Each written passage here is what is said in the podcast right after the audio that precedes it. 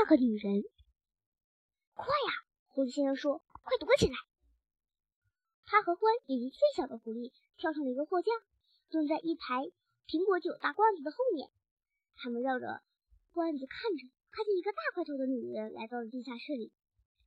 他走到台阶下面，那个女人迟疑了一下，向左右看了看，然后他直奔狐狸先生和欢以及最小的狐狸藏身的地方。他就在他们面前停了下来。他离他们可是那么近，以至于狐狸先生都可以听到他的喘息声。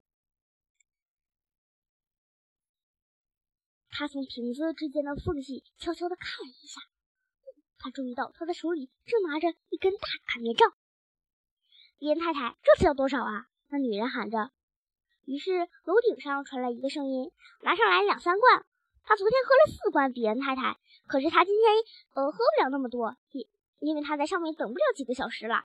他说：“狐狸，今天早上一定会跑出来的。他们不可能再在洞里饿一天了。”地下室里的女人从架子上拿下来一罐苹果酒。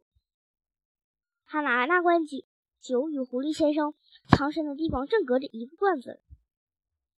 要把那个讨厌的畜生吊在走廊上，我才高兴呢。他大声说：“随便说一下，呃，比恩太太。”你丈夫答应过我要把尾巴留给我做纪念品的，那条尾巴已经打烂了。楼上的那个声音说：“你还不知道吗？你是说那条尾巴已经已经毁了吗？当然给毁了。他们打中了那条尾巴，也没打中狐狸。哦，真见鬼！”大块头的女人说：“我我真是很想要那条尾巴呢。”梅布尔，你可以用那个头来代替尾巴呀。你可以让人把它填充起来，挂在你卧室的墙上。快把苹果酒拿上来吧。好的，夫人来了。大块头女人说着，从架子上拿下了第二个罐子。狐狸听到暗笑，如果他再拿一一罐，他就会看见我们。他可以感觉到最小的狐狸紧贴着他的身体抖动着。两罐够吗，您太太？要不要我拿三罐？我的老天哪，梅布尔！我不管那些，只要你动作快一些就行了。哎，那就拿两罐吧。大块头女人说着，她是在自言自语。哎，反正她喝的也太多了。她一手提着一只酒罐，把那根擀面杖夹在了胳膊下面，朝地下室的另一端走去。她在楼梯前停了一下，一边四周打量了，一边闻了闻空气中的气味。这有老鼠，别人太太，我闻得出他们的气味。